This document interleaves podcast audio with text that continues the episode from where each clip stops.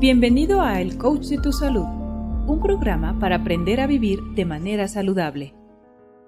Hola, ¿qué tal? ¿Cómo están? Bienvenidos a su programa El Coach de tu Salud. Mi nombre es Víctor Hugo. El día de hoy vamos a platicar acerca de la vulnerabilidad que podrán tener los niños ante una contingencia como la que estamos viviendo. ¿Tendrán los pequeños de la casa la misma resistencia que los adultos? ¿Qué niños podrían estar en mayor riesgo? ¿A qué problemas se pueden enfrentar los niños ante una pandemia viral? Sabemos que en cualquier situación de crisis sanitaria algunos sectores de la población son más vulnerables y sufren de manera desproporcionada. Esta pandemia, la verdad es que no es la excepción. Es responsabilidad de todos, pero sobre todo de la familia cercana, proteger la salud de cada niño. Los pequeños empiezan a enfrentarse a contagios cuando asisten a guarderías y estancias infantiles. Es allí donde su inmunidad empieza a desarrollarse. Los pequeños que no pasaron por estas estancias y se mantuvieron en casa hasta la edad escolar empiezan a familiarizarse con los virus y bacterias hasta su ingreso a preescolar, comenzando a experimentar los primeros resfriados, catarros y demás infecciones comunes y propias de la infancia. Pero aquí es muy importante no abusar de los medicamentos para tratar estas afecciones, dado que los agentes patógenos pueden crear resistencia ante los medicamentos, generando con el tiempo un problema mayor.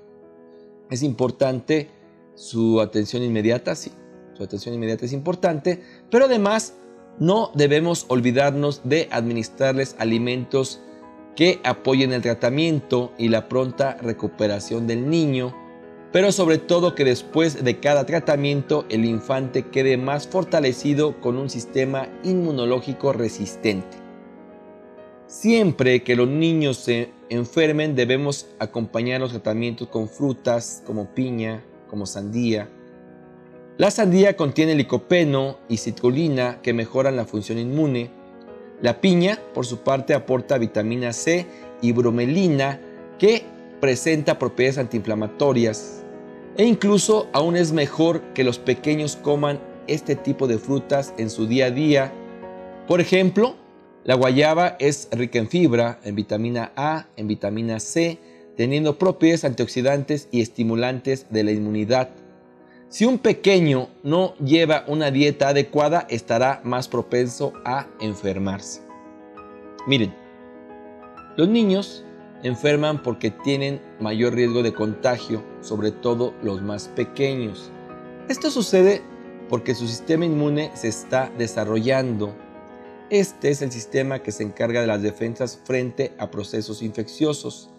Entonces, entre más pequeño el infante, menor inmunidad.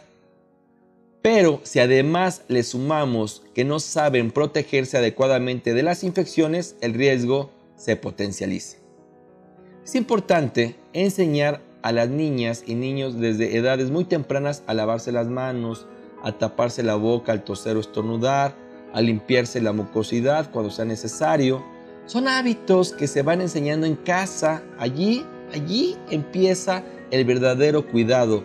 A medida que va creciendo y que pone en marcha estas medidas de protección, las infecciones disminuyen. De esta manera, vamos evitando el contagio de las enfermedades infecciosas que se transmiten al toser, estornudar o hablar, porque se expulsan gérmenes que son inhalados por los otros niños y estos pequeños pueden contagiarse de infecciones como varicela, sarampión, meningitis o el mismo COVID-19. La manera en que las defensas de los niños actúan frente a este tipo de coronavirus forma parte del sistema inmunitario innato como primer línea de defensa.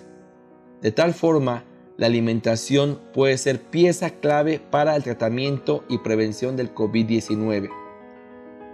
Porque déjeme decirle que cuando el sistema inmunológico se encuentra débil, la primera línea de defensa puede vencerse presentando los síntomas del virus.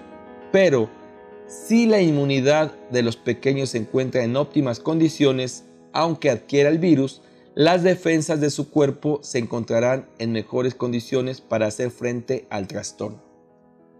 De allí, la administración de nutrientes, por ejemplo como la, miel, un alimento alcalino con propiedades antisépticas y tónicas, además contiene proteínas con efecto expectorante ayudando a descongestionar los pulmones.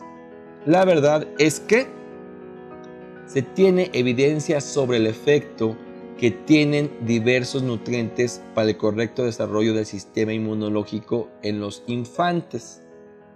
Podemos administrar también suplementos como vitamina D, que apoya la inmunidad celular, que es la segunda línea de defensa inmunológica, o el zinc, un mineral clave en la formación de anticuerpos, la tercera línea de defensa inmunológica.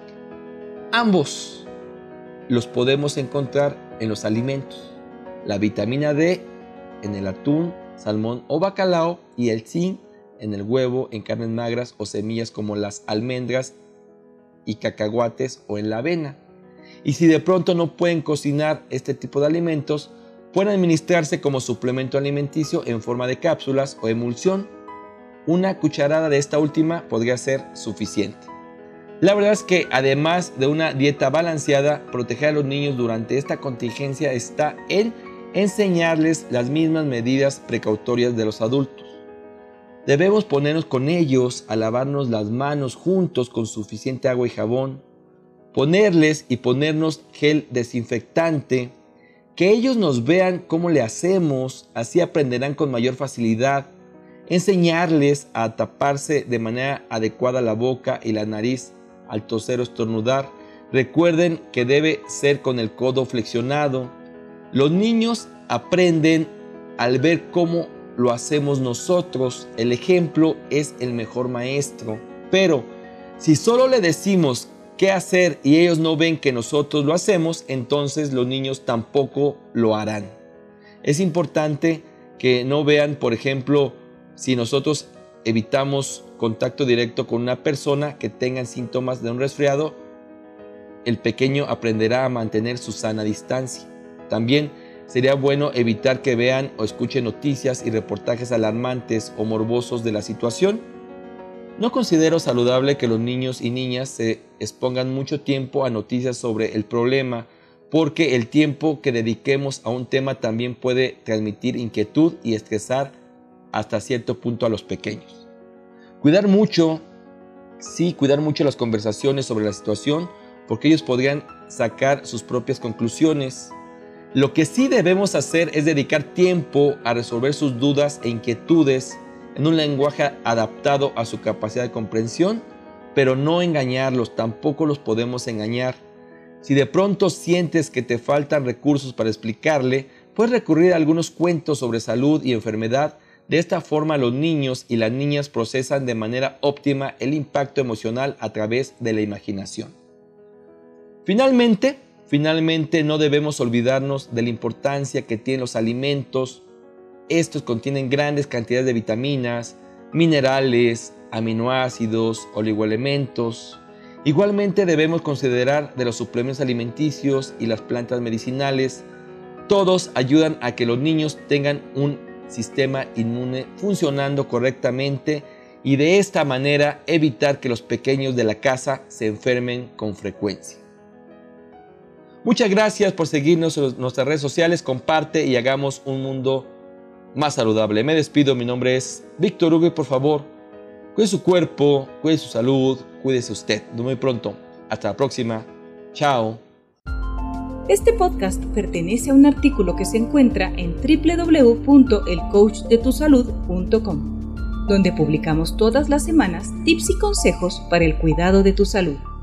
Muchas gracias por escuchar a El Coach de tu Salud.